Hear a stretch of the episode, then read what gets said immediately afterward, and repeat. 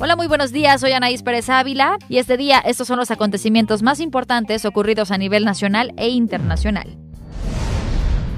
Los gobernadores del Partido Acción Nacional presentarán una propuesta alterna al Instituto de Salud para el Bienestar para dar viabilidad a la salud de los mexicanos, así como garantizar la calidad, cobertura y gratuidad de los servicios. El líder nacional del partido, Marco Cortés, explicó que durante la CONAGO presentará dicha propuesta a los gobernadores de otras fracciones políticas para que la conozcan y se sumen a ella. Prevén que el gobierno federal la adopte y con ello se garantice la cobertura y todos los servicios que ofrecía el extinto Seguro Popular. En China, la cifra de muertos por coronavirus aumentó a 106. Esto luego de que se reportara la muerte de 24 personas en la provincia de Hubei, el epicentro del brote infeccioso.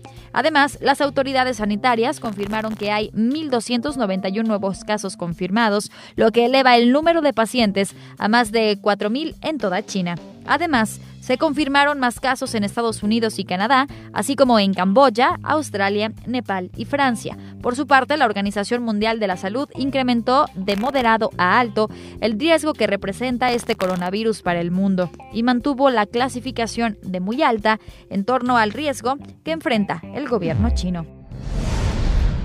El juicio político que enfrenta el presidente Donald Trump dio un giro de acuerdo con el diario The New York Times. El ex consejero de Seguridad Nacional de Trump, John Bolton, manifestó su gran interés por declarar ante el Senado en contra del primer mandatario. Según el artículo del diario estadounidense, Bolton reveló que Trump le pidió directamente a él que congelara cerca de 400 millones de dólares en ayudas militares destinadas al gobierno de Ucrania, hasta que la administración de Vladimir Zelensky anunciara públicamente que empezaría a investigar a Joe Biden y a su hijo. Un hecho que claramente confirmaría un abuso de poder por parte de Donald Trump. Ante esto, los demócratas piden que se le permita a Bolton testificar argumentando que su declaración es clave para procesar el impeachment. Una mujer de 32 años y sus hijas de 2 y 7 años fueron asesinadas a balazos en la comunidad de Guamuche, en Oaxaca.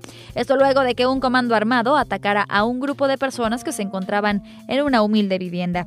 Además, dos niños pequeños y tres adultos también resultaron heridos, por lo que fueron trasladados a un hospital en Jamiltepec. Hasta el momento, las autoridades desconocen el motivo del crimen. Recuerde que esta y más información la puede encontrar en nuestro portal meganoticias.mx. Este día usted ya está listo para empezar el día.